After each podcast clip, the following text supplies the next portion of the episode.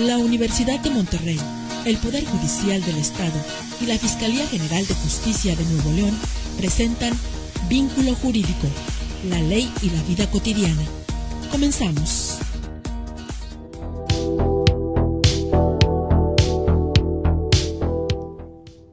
Muchas gracias por acompañarnos en esta nueva sesión de Vínculo Jurídico, este programa que como ya lo escucharon, trata los temas de la vida diaria relacionados con temas jurídicos, con que con todo aquello que vivimos en el día con día, cómo se relaciona con el cumplimiento de la ley, de las múltiples leyes que nos rigen y que pues hacen que este país pues avance, este país trascienda, esta sociedad cumpla con sus propósitos y obviamente pues algunas veces no es la gente no quiere cumplir por sí sola y hay que obligarla a que cumpla, ¿verdad?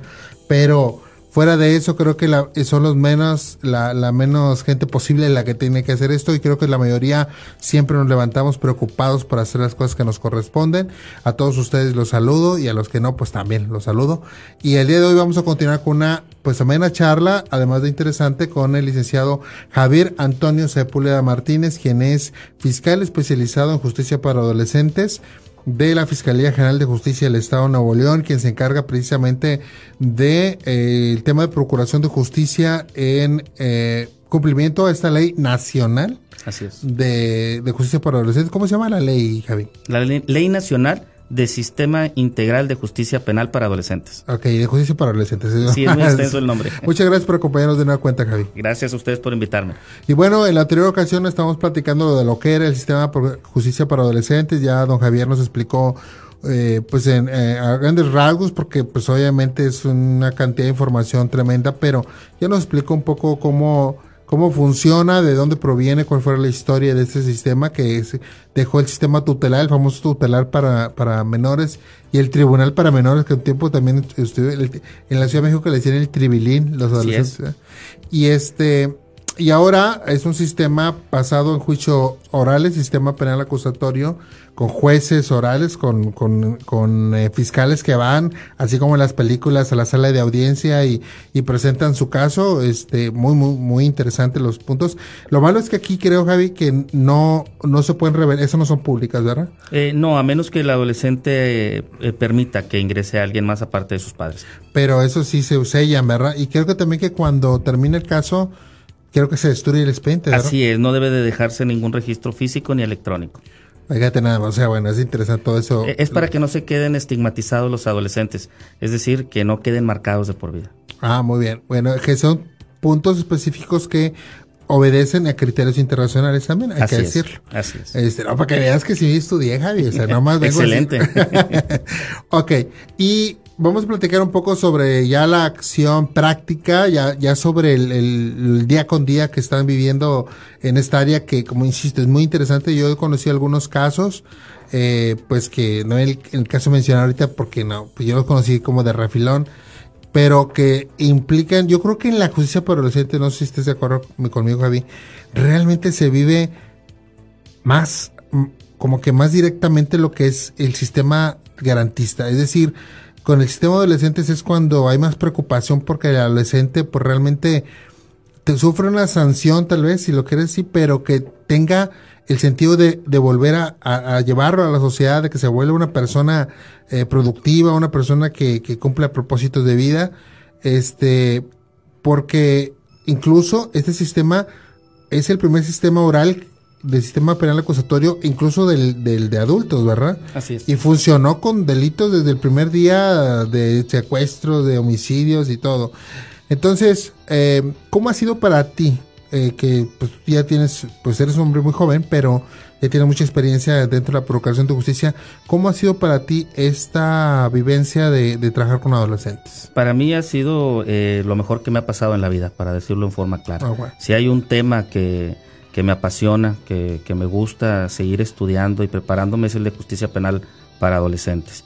Lo que puedo comentarte es que es un sistema que sí funciona, que sí funciona. He visto a adolescentes que han llegado detenidos a nuestras oficinas, que han tenido que acudir a una audiencia, que han estado frente a un juez, respetándoles todas sus garantías, todos sus derechos, eh, y que posteriormente inclusive han tenido una sanción, han estado privados de su libertad, han cumplido un plan individualizado de ejecución que se hace como un traje a la medida a cada uno de ellos para que tengan un horario, a qué horas despiertan, a qué horas desayunan, a qué horas van a estudiar, van a hacer ejercicio, eh, van a trabajar, etcétera.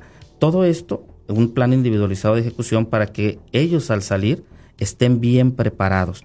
Inclusive, antes de que salgan, se visita a las familias por parte del centro de internamiento para ver y platicar con su familia dónde va a dormir, cuál va a ser su habitación, si va a convivir con más hermanos o con primos o familiares, a qué horas les van a dar sus alimentos, en fin, existe una preocupación por estos jóvenes. Yo sí puedo eh, dejar patente que es un sistema que funciona. Claro, siempre hay eh, sus excepciones y tenemos adolescentes que son conflictivos, que por más que se ha trabajado con ellos, bueno, no se ha logrado el éxito, pero son los menos.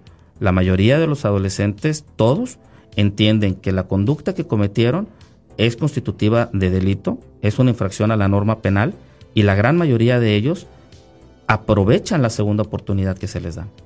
Claro, ahora eh, creo que el tema de adolescentes también es, es una gran oportunidad de la sociedad, no solo neoleonesa, sino mexicana en general, de poder eh, pues empatar el tema de justicia con el tema legal. Es decir, no es solamente poner una sanción porque darle 40 años a alguien, 50 años a alguien para por, como castigo, sino de buscar que realmente las personas entiendan que hicieron mal y actúen en consecuencia y se vuelvan, como le dijimos al inicio, productivas, personas de bien, ¿no? Y qué mejor que hacerlo en una edad temprana, ¿no? Que hacerlo en esta edad donde realmente hay una oportunidad de cambio, porque este, pues si tú juzgas a alguien de 40, 50 años, pues bueno, la oportunidad va a ser muy poca ya. No digo que no se pueda, pero va a ser más difícil. Pero en cambio, si es el de 12, el de 13, el de 14 años, que ha hecho cosas pues indebidas, incluso mejor pues amplias en el término de, de ¿cómo lo podemos llamar? De, delito. De alto impacto. Del impacto pero creo que ustedes tienen esa visión también, ¿no? Así es, es algo que hemos estado observando. Yo te podría decir que estos adolescentes, sí, se busca una segunda oportunidad. Mira, un común denominador que tienen eh, todos ellos es que por una parte no tuvieron a los padres cerca, ¿no? Eh, debemos de entender el contexto en el que se ubican todos estos adolescentes que están en conflicto con la ley penal. Están en conflicto con la ley penal porque no tuvieron una supervisión. Los padres no estuvieron al pendiente, los padres no estuvieron ahí presentes. Y esto es algo también que todos deben de conocer y también quienes nos escuchan. Eh, no nada más es importante que el adolescente sepa que se equivocó y que sepa que tiene una sanción porque él es responsable penal. En mi punto de vista, también es importante que los papás o los tutores la familia de ese adolescente sepan que lo que estaban haciendo lo estaban haciendo mal y que lo deben de mejorar. Por eso insisto en que la Procuraduría de Protección debe de hacer un trabajo importante con los oficios que la Fiscalía Especializada en Adolescentes les enviamos. Es decir, yo te envío un oficio a ti, Procurador de Protección de Niñas, Niños y Adolescentes, para que te des cuenta que en, e, ese hogar hay un adolescente que cometió una infracción a la norma penal. Y si está haciendo eso, a lo mejor tiene hermanos que hasta este momento no han cometido ninguna infracción a la norma penal, pero podrían hacerlo después si continúan esos padres actuando de la misma forma. Entonces, la justicia penal de adolescentes no nada más es para ellos, también tiene un impacto en la familia, también tiene un impacto en la sociedad, para que estas conductas no se repitan. Ahora, veamos ya el tema práctico, Javi. Eh, yo, yo he sabido, eh, he tenido conocimiento que ustedes ven muchos casos ya, por ejemplo, de bullying, ¿no? Pero bullying feo. Ese bullying que ya lleva a las lesiones, que lleva a agresiones físicas. ¿Cómo tratan ustedes esos casos? Eh, eh, es muy buena tu pregunta. Nosotros les explicamos directamente, en este caso a las partes afectadas, que el término de bullying es un término americano, estadounidense. Eh, aquí lo conocemos nosotros como acoso escolar. Y bien, el bullying como si no es un delito, no está en nuestro catálogo de delitos, en el Código Penal, pero por ejemplo sí las figuras que lo constituyen. Bien decías ahorita, puede ser que estén golpeando a un niño, bueno, ahí podemos tener lesiones, ¿sí? O golpes o violencias simples, ¿no? O amenazas. Eh, o, amenazas, o daño en propiedad ajena cuando le rompen los lentes al niño, le rompen su mochila, su teléfono, un reloj. O tenemos también este el robo, cuando simple y sencillamente le sacan de su mochila el dinero o, las plumas, etcétera. Es decir, son figuras constitutivas de delito cada una por sí y todas son investigadas y sancionadas. Lo que sí debo de, de aclarar es que antes de buscar la sanción, primero, primero buscamos que exista un mecanismo alternativo a la solución de controversia, es decir, les buscamos la mediación. Antes de que nosotros le llevemos a un juez el asunto, es decir, antes de que lo vayamos a judicializar, primero agotamos lo que es el mecanismo de la mediación o la justicia restaurativa. Y te puedo asegurar que la mayoría de los casos con los que contamos van y terminan en un acuerdo reparatorio en donde ambas partes proponen ¿sí? cuáles van a ser esas cláusulas a cumplir. Entonces, antes de revictimizar más a, las propias víctimas o antes de exponer más al adolescente, porque como quiera llevarlo ante un juez, pues es, exponerlo a todo un sistema judicial. Antes de hacer eso, procuramos que primero se pongan de acuerdo. Y algo importante, no es una mediación para los papás. Es una mediación en donde sí están los papás, pero quienes son los partícipes principales son los adolescentes. Es decir, el adolescente tiene que estar presente en la mediación. Sin él no se puede hacer. Claro, porque también hemos visto que en esta sociedad se ha sobreprotegido muchas veces al adolescente y el papá ni siquiera sabe lo que hace su hijo, ¿no? Y aquí es importante que el papá esté presente en la mediación del hijo, ¿no? Es su mediación para que sepa también cuáles son sus obligaciones que tiene que hacer. Ahora, el tema del acoso escolar, este, ¿se ha reducido, Javi, bajo tu criterio, o hemos mantenido o hemos crecido en ese sentido? Yo, yo quiero pensar que los niveles son los mismos. Tenemos una mayor percepción de que existe el acoso escolar, pero es porque ahora se denuncia. Es decir, que actualmente se está denunciando.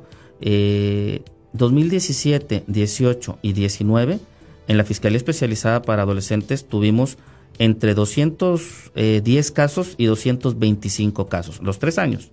O sea, en, ese rango tuvimos de 215 a 225, es decir, ni aumentó mucho ni bajó mucho, se mantuvo. Pero yo no creo que en todo el estado sean los únicos casos de bullying o de acoso escolar o de delitos relacionados con instituciones educativas o donde está involucrada una institución educativa. Yo me quiero imaginar que son más, pero hay una cifra negra importante. Entonces ahí se invita a la ciudadanía a que denuncien, a que denuncien todo este tipo de acoso escolar que puedan estar sufriendo sus hijos. Claro, por supuesto.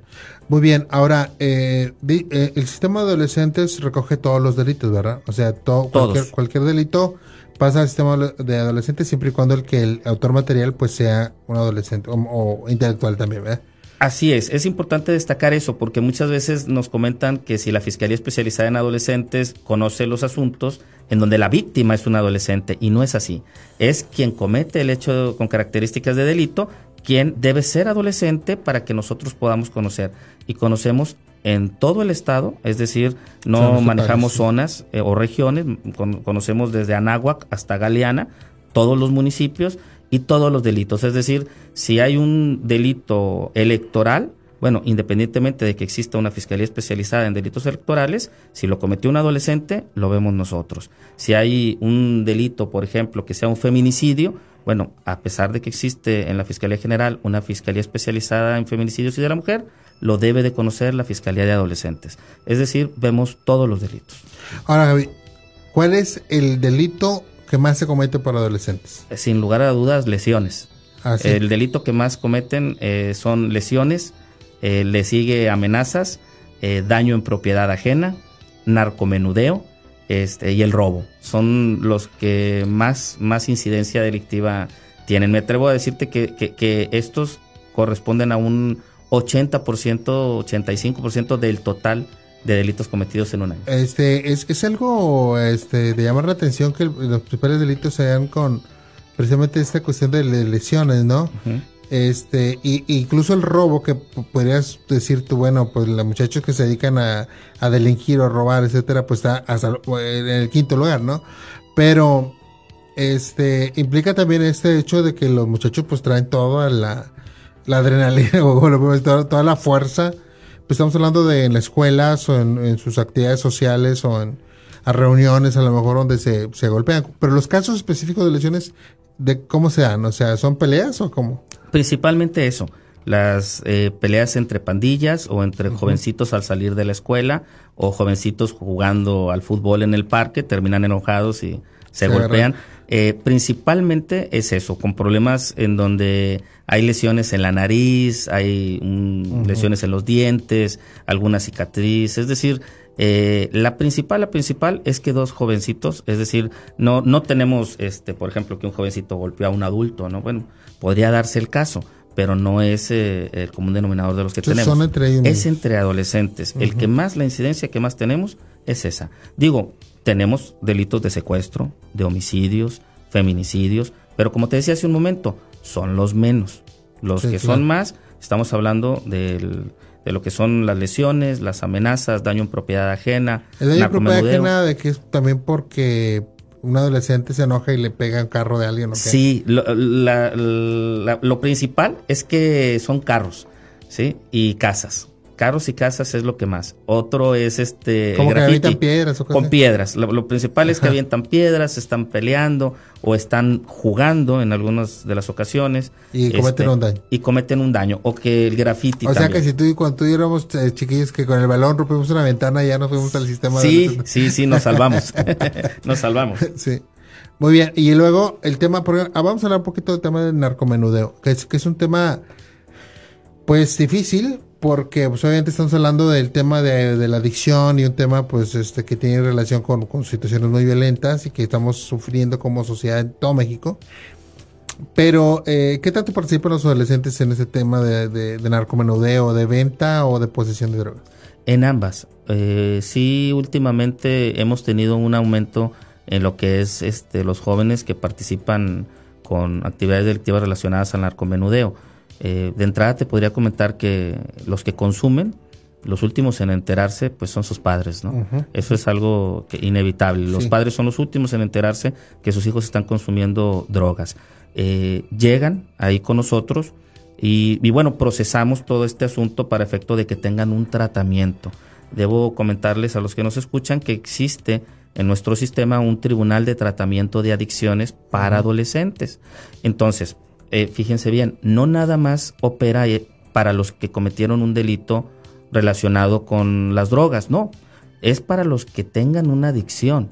Por ejemplo, pudo haber sido un robo, pudo haber sido unas lesiones, pudo haber sido un daño en propiedad ajena, pero si nosotros detectamos que ese adolescente tiene una adicción, lo invitamos a que participe en el Tribunal de Tratamiento de Adicciones bajo una suspensión condicional del proceso, que significa que si cumple con 300 días seguidos de un tratamiento, claro que lo vamos a estar vigilando por semana. Se hacen pruebas de antidoping, los miércoles se hace una junta con todo el personal operativo y directivo, de igual forma se tiene eh, que comunicar dos veces a seguridad pública con el comandante para decir que las cosas pues están funcionando bien, que no ha consumido drogas. Si hace todo eso, va a tener una graduación, es decir, va a terminar en buen puerto. Y hemos tenido mucho éxito en este programa porque lo que buscamos es que con uno que podamos alejar de las drogas ya es un triunfo, ¿no? Claro.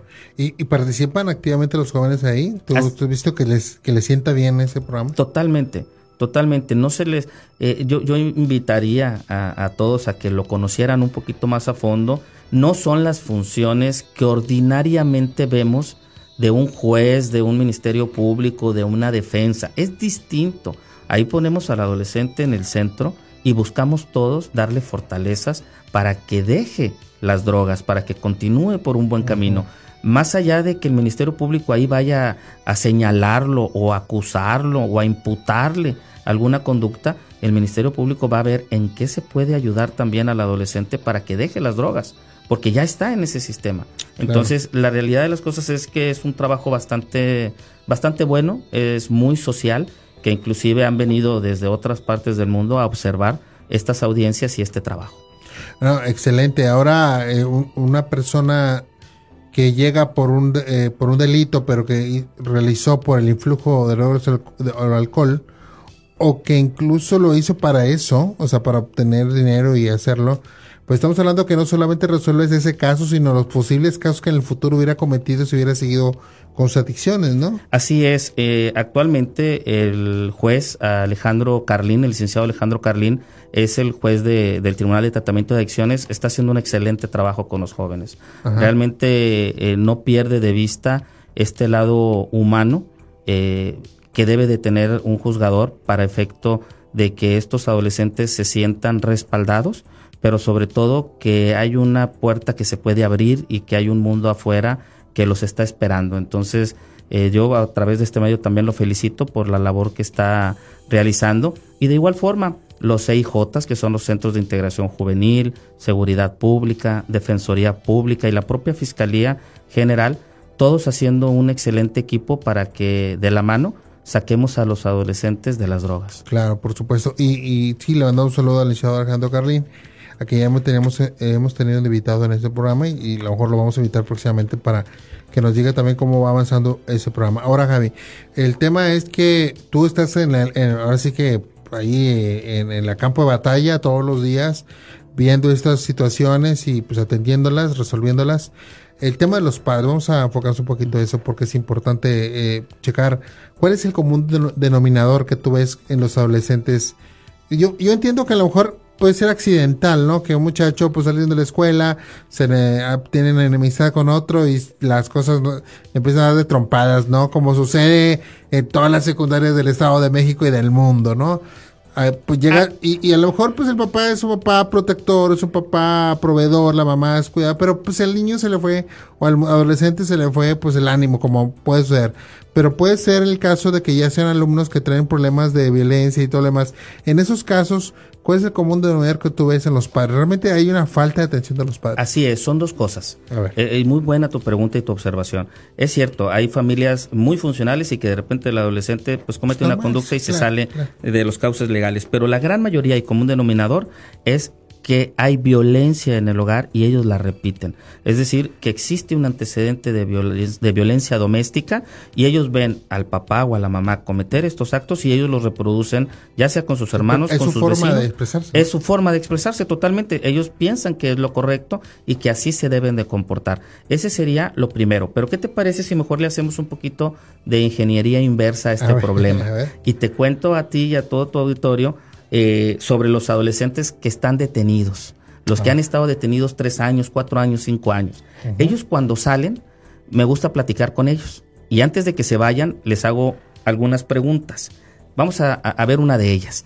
Les digo, ¿qué es lo que van a extrañar de cuando estaban ellos detenidos? ¿Y sabes qué me contestan? Wow, sí. Dos cosas. Me parece interesante. Dos cosas. Una de ellas me dicen la comida. Y la otra me dicen que van a extrañar quién los escuche. Porque iban con un psicólogo ahí que les estaba escuchando. Claro. Cuando yo me quedé con lo del psicólogo entendí que lo que querían era atención. Van a extrañar que alguien les ponga atención. Pero con el de la comida me extrañó muchísimo. Porque pues, jamás pensé que fuera el sazón del centro de internamiento lo que fueran a extrañar. claro, claro. Cuando platico con ellos me dicen, no, no, no, no precisamente la comida, sino sentarme a la mesa en la mañana a desayunar con mis compañeros. Y el- a la hora de la comida sentarme a comer con todos mis compañeros y de igual forma la cena.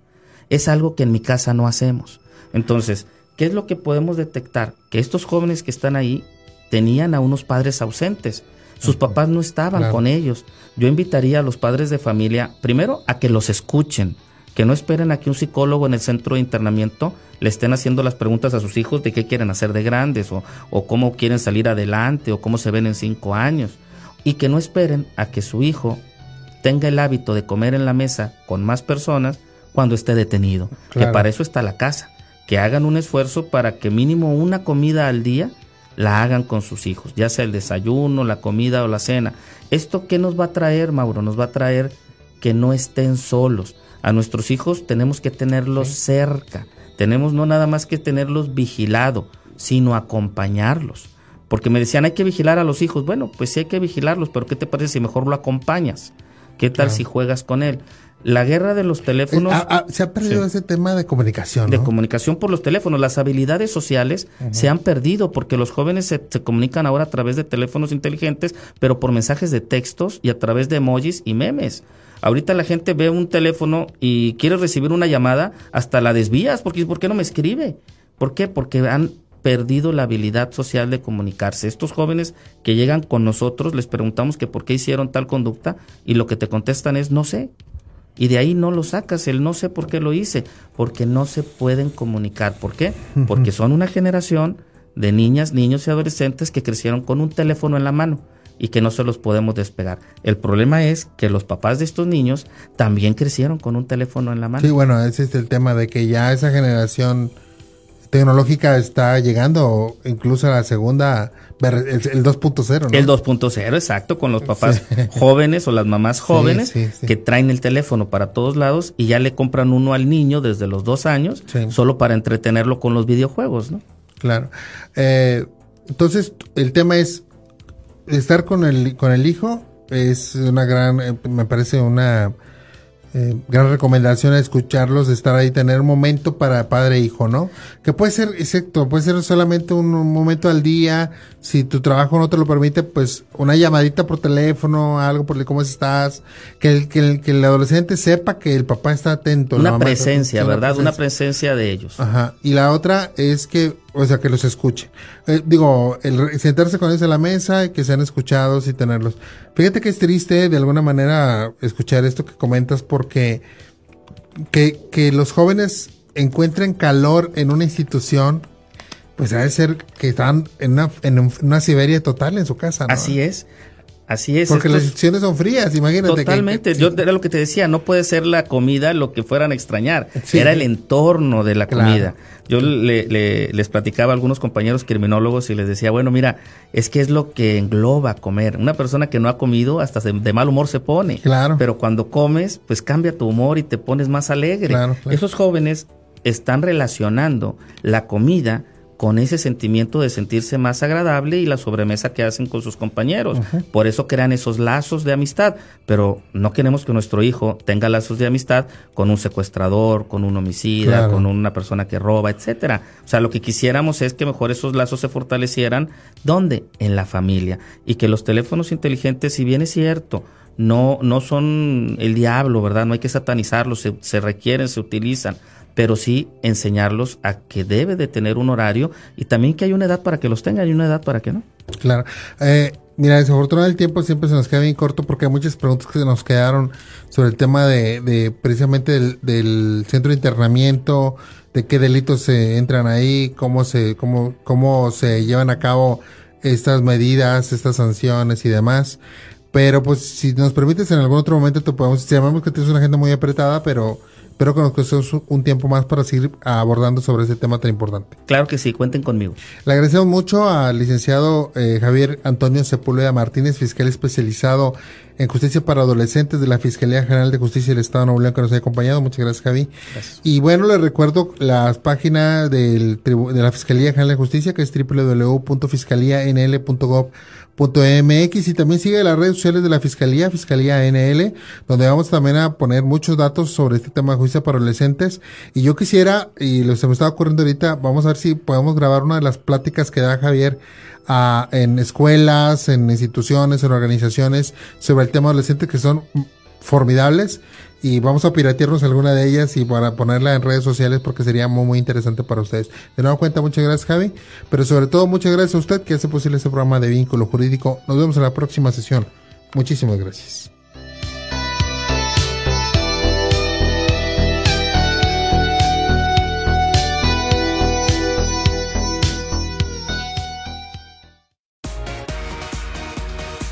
Gracias por acompañarnos en una edición más de Vínculo Jurídico.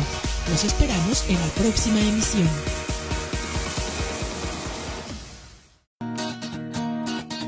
La Universidad de Monterrey, el Poder Judicial del Estado y la Fiscalía General de Justicia de Nuevo León presentan Vínculo Jurídico, la ley y la vida cotidiana. Comenzamos.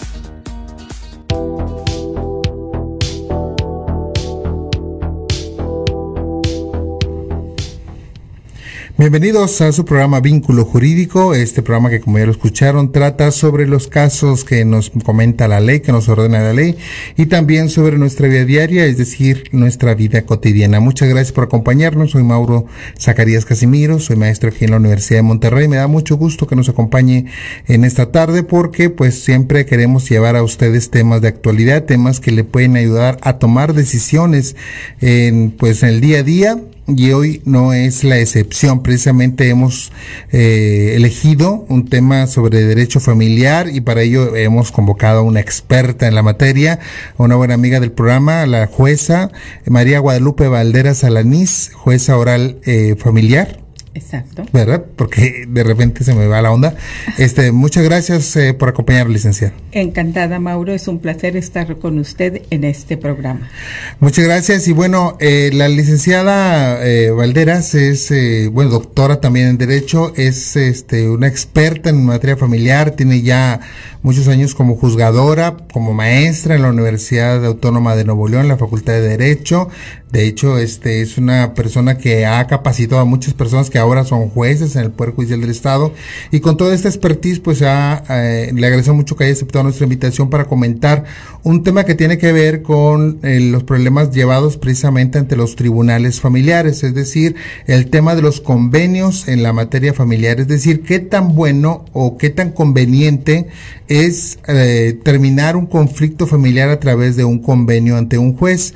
Eh, obviamente, eh, lo que buscamos siempre como, como jueces, como abogados, como participantes del derecho, pues que se tenga una buena solución o la solución más adecuada y casi siempre pareciera que el convenio es lo mejor. Pero hay algunas cosas que no se pueden convenir, ¿verdad? Y, precisamente eso es lo que vamos a, a platicar. Recuerde usted que puede contactarnos a través de las redes sociales de Radio UDEM. En Facebook ponga solamente Radio UDEM y ahí pueden encontrar nuestra página y también en el Twitter con usuario Radio UDEM 95. Ahí podrá este, compartir con nosotros sus dudas o comentarios sobre este programa. Vamos a entrar el, licenciada eh, doctora jueza. La verdad es que eh, la materia familiar ha crecido enormemente, ¿verdad? Porque yo me acuerdo que en los años 90, uh, ya cuando yo empezaba eh, este, conocer el derecho, en la materia familiar realmente no era muy voluminosa, realmente los juzgados familiares eran muy tranquilos, que yo me acuerde, ¿verdad? Y, y, y, lo que más había era cuestiones pues mercantiles, civiles, de propiedad y todo eso. Y de repente, de yo creo, no sé, usted nos va a explicar un poquito, como que a partir del nuevo milenio se vino un pum en la, en la cuestión familiar y no que nunca ha dejado de crecer y ahora los juegos familiares están pues llenos de casos, llenos de conflictos, llenos de estos este, trámites que se hacen en, el tema familia.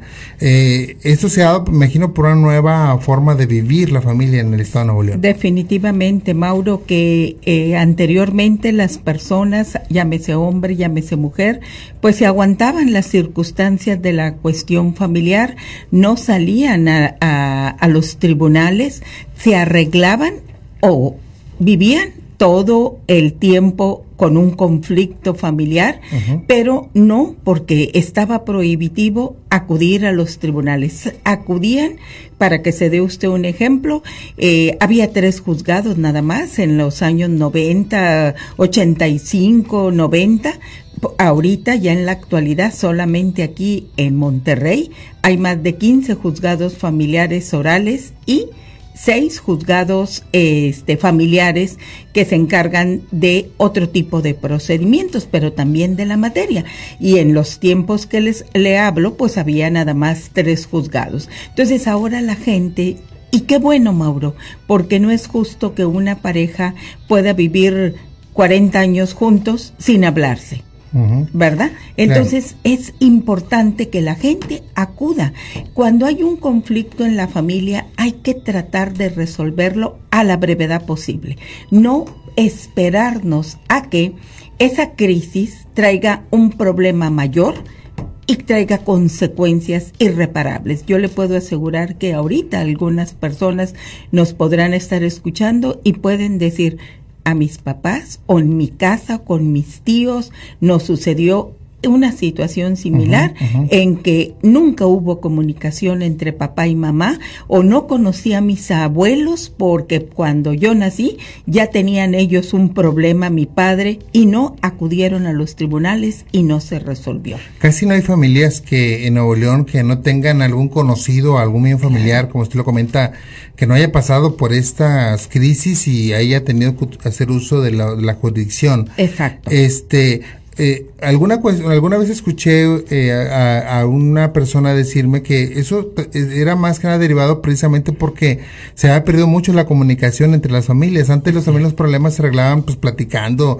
eh, llevando a cabo algunos acuerdos dentro de la familia, era muy común, pero ahora como que también hubo se ha perdido comunicación. ¿Usted piensa lo mismo? Definitivamente, Mauro. Pero les digo, no es que anteriormente las familias de hace 30 años que tenían problemas o simplemente no venían a los tribunales y nunca se divorciaban. Por poner un ejemplo, en cuanto a una de las causas que, que acuden más frecuente aquí en, en los juzgados. Pero ¿qué era lo que pasaba? Se separaba la pareja, él se iba a vivir con otra persona, la señora quizás vivía con otra, pero nunca se divorciaron hicieron su vida de hecho, tenían un divorcio de hecho, pero no de derecho. Por eso, cuando aquel señor fallece, viene la primera esposa con la que vivió nada más un año y no podría haber concubinato con la que vivió 35 años. Entonces, eh, eh, el problema se presenta cuando van al IMSS, la mujer que vivió el resto de la vida de la persona, y resulta que ya la primera, que no se había divorciado y con la que no vivió y que quizás tuvo hijos con otro varón y tuvo otra pareja, pues es la que está gozando de esos beneficios. Entonces, no es que tanto se pusieran de acuerdo, es que lo dejaban a la desidia y así se iban las situaciones. O es común que venga una persona en un procedimiento de intestado a tratar de que le den un derecho y dice soy concubina, pero aparece otra acta de matrimonio en la cual se desprende pues que no, primero la que se casó, la que tiene el derecho a través de un documento y no podría ser, como le digo, un concubinato, porque para que haya concubinato necesita la pareja estar libre de matrimonio con otras personas.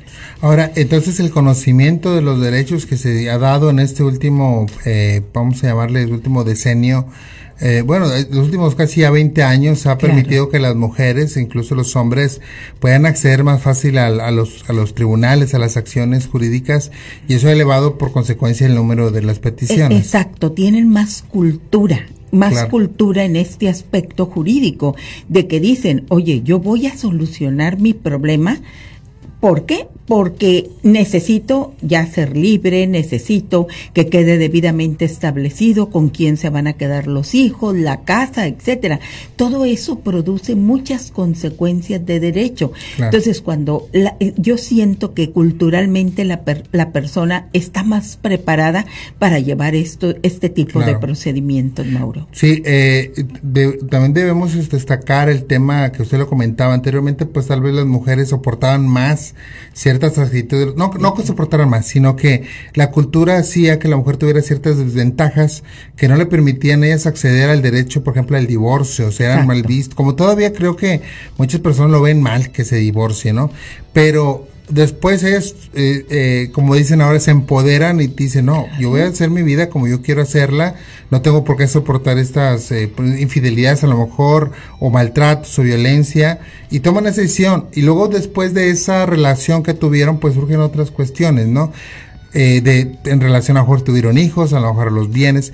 ¿Cuáles son los juicios que usted considera que se presentan más en el día a día? Bueno, hoy por hoy, Mauro, el divorcio incausado. A partir de hace tres años aproximadamente, que ya nuestra legislación contempla el divorcio incausado desde el 2017, pero ya la Corte se pronunció desde el 2015 que aunque no estuviera legislado en nuestra, en nuestra codificación, se podía llevar un divorcio incausado, es decir, aunque no haya causa. Recuerde usted que cuando usted fue alumno mío, en aquellos años, ¿verdad? Hablábamos del divorcio con causa, cuando habla eh, eh, del artículo 267 del Código Civil, establecía todo un 19 eh, causas por las cuales usted se podía divorciar. Y para que, me acuerdo, me puso, me puso ocho, me acuerdo mucho. pues no lo suficiente. No, no, me acuerdo mucho que nos comentaba usted estas famosas causas por divorcio, sanción y divorcio remedio. Es decir, que unas eran por sancionar a un, a, uno de los cónyuges que había hecho algo que daba fin al matrimonio, una causa muy muy fuerte, y otros por cuestión de salud, tal vez. Efectivamente, pero más era el de la causa sanción. Eh, una persona, una pareja que vivían juntos y el varón o la mujer se iban del domicilio, pues tenía como consecuencia la causal de abandono del hogar conyugal. Había las injurias, el adulterio, las amenazas, la corrupción de menores, etcétera. Y hoy en día, como que el venir a los juzgados en aquel entonces y decir y manifestar todo lo que había sucedido, pues traía como consecuencia que se detenía un poco más la persona. Pero ahora que tenemos el divorcio incausado, pues ya sabemos que no la única situación que yo puedo venir a decir es que estoy no ya no quiero vivir con la persona y automáticamente puedo disolver mi vínculo matrimonial. No tengo que traer testigos, no tengo que venir a una prueba confesional etcétera. Entonces es mucho más sencillo y creo que por ello las personas solucionan. Es como una cuenta bancaria, Mauro. Si usted tiene un problema con la institución, pues tratamos de concluir hasta que ya queda en ceros aquella cuenta, porque sabemos que nos puede producir consecuencias de derecho desde el punto de vista mercantil. Así está sucediendo con las familias, con las personas que ya tienen la cultura jurídica de acudir a los tribunales de que cada vez son más juzgados los que se están haciendo en materia familiar y esto creo yo que no se va a terminar, Mauro, porque son más personas las que día a día pueden tener hijos fuera de matrimonio, no porque nos casemos. Anteriormente, si usted me pregunta de hace cuatro o cinco años cuántos matrimonios había en el estado de Nuevo León anualmente, y le puedo decir 35 mil. El año pasado no hubo arriba de 21 mil matrimonios. Se fija que fue una diferencia bastante grande en que la persona se ya no se casan, pero no nada más porque te casaste vienes a los juzgados, sino también porque tuviste hijos, porque tienes derecho a una pensión, etcétera, etcétera. Hay muchas causas por las cuales se puede acudir a un juzgado y no siempre que se tiene pleitos. La mayoría de las veces es así de esa manera, pero también puede venir a un juzgado familiar a promover unas diligencias de jurisdicción voluntaria para nombramiento de tutor, un intestado, un testamentario. Claro. Ahora, eh, doctora, el, tema es, eh, llego para divorciarme sin causa, ahora ya nada más digo, me quiero divorciar, pero eso, eso sucede porque yo me quiero divorciar, pero mi pareja no se quiere divorciar, ¿verdad? Pero estamos hablando de los convenios. Hay otro divorcio que equivale a un convenio, que es el divorcio por mutuo consentimiento. Exactamente. Es mejor divorciarse así con un convenio que hacerlo de esa en esa vía eh, contenciosa sí o no definitivamente Mauro que en ambos casos usted se puede divorciar con un convenio fíjese a partir de anteriormente, la mayoría de los procedimientos lográbamos que fuera a través de un divorcio voluntario. Las estadísticas del año pasado, Mauro, demuestran que no más de tres mil gentes se divorciaron por mutuo consentimiento, pero sí más de 15 mil por divorcio incausado. Es decir, no se ponen de acuerdo. En el divorcio voluntario ya no queremos seguir viviendo juntos, vamos a divorciarnos y es requisito indispensable presentar un acuerdo de voluntades, cómo se va a liquidar la sociedad conyugal, los hijos con quién se van a quedar bajo la guardia y custodia, cuánto va a ser los alimentos que se van a otorgar, la convivencia, etcétera. Y se ponen de acuerdo y presentan ante un juzgado familiar oral. En el divorcio incausado nuestra legislación dice podrá presentarse un convenio. O sea, usted no se quiere divorciar, su cónyuge lo quiere hacer, entonces, ¿qué es lo que pasa? Le dice ella, vamos a divorciarnos por mutuo consentimiento, usted dice no, o no se ponen de acuerdo sobre un punto, o usted le dice, bueno, nada más que yo me quedo con los niños, yo me quedo con la casa, yo... Y entonces ella dice, ¿sabes qué? No nos vamos por esta vía. A mí lo que me interesa es divorciarme de ti y se va al divorcio incausado. En el divorcio incausado puede presentar, y dice la ley, puede, un convenio en el cual ella dice cómo quiere divorciarse de usted, con quién se quedan los hijos, la sociedad conyugal, etcétera. Y ya no necesita su consentimiento para divorciarse. Si usted está de acuerdo con ese convenio o quiere agregar algunas cláusulas, lo puede hacer. Y luego se convierte ese divorcio incausado en un divorcio voluntario. Pero no es obligatorio, cosa que yo al respecto he insistido mucho que debería de hacerse obligatorio que se presentara el divorcio, el, el convenio, porque así sería más fácil, Mauro, que la familia quedara más protegida. Claro, porque te divorcias, pero si no has arreglado el tema de los hijos, de los bienes, etcétera, entonces siguen los problemas latentes. Definitivo vamos a tener como consecuencia que el que no se quería divorciar, pues no va a estar, no va a dar los alimentos para que te des cuenta de que, de que sí me necesitabas, de que la casa no me salgo, de que no la liquidamos, de que no van y la pagan al banco, etcétera. Entonces, lo ideal sobre su pregunta, ¿qué es lo ideal? Que, que lleguen a un convenio, que celebren ese convenio pero las estadísticas de aquí de Nuevo León se las he dado, que la mayoría de las parejas prefiere irse por la vía del divorcio incausado y luego arreglo lo otro. Sea, lo correcto sería, primero arreglo la estabilidad de mis hijos y luego lo demás. Más sin embargo, la Corte así se pronunció desde el año 2015.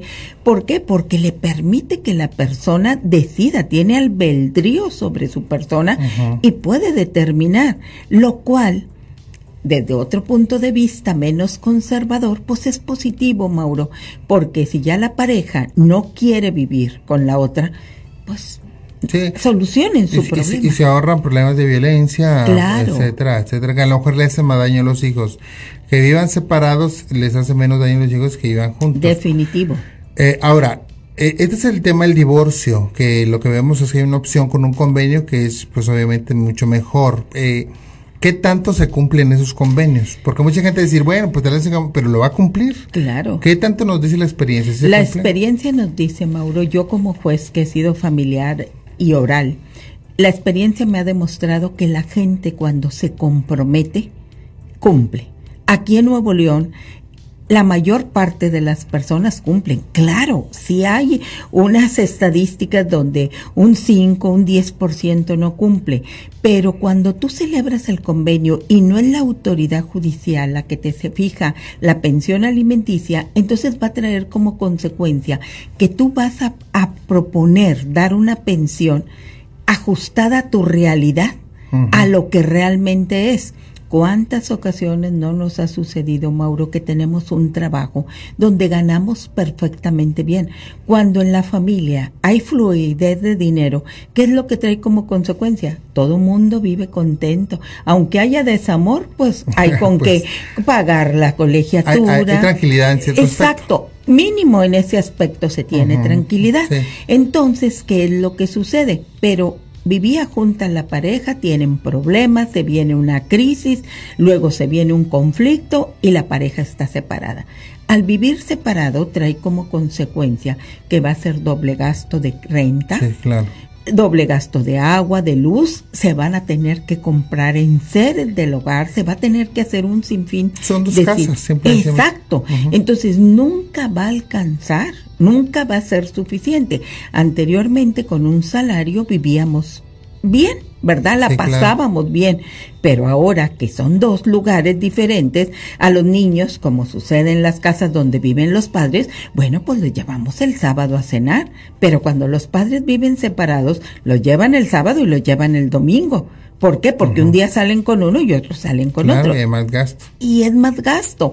O van dos veces al cine, etcétera, etcétera. Ya sabe usted que muchos niños en las escuelas que viven con sus padres les preguntan, papá y mamá, ¿por qué no se divorcian? Porque a mí nada más me llevaron a comer y una vez al cine. Y a los otros niños los lleva la abuelita paterna, la abuelita materna, el papá, la mamá. O sea, lo llenan de situaciones que no son necesarias. De hecho, compiten por el hijo. Exacto, exactamente, eso es lo que están haciendo para tratar al máximo de obtener este el cariño de aquel menor y que al otro lo detestes, etcétera, etcétera. Claro. Ahora bien, eh, eh, ese tema de los niños es, también un tema que llamamos comúnmente convivencia familiar, ¿verdad? Exacto. Hay una obligación de convivir con los hijos porque es un derecho del niño convivir con sus padres eh, pero también de repente vamos a decir que la pareja ya se divorció, a lo mejor se divorció por, por mutuo consentimiento y eh, vive cada uno separado, no tiene problema, pero de repente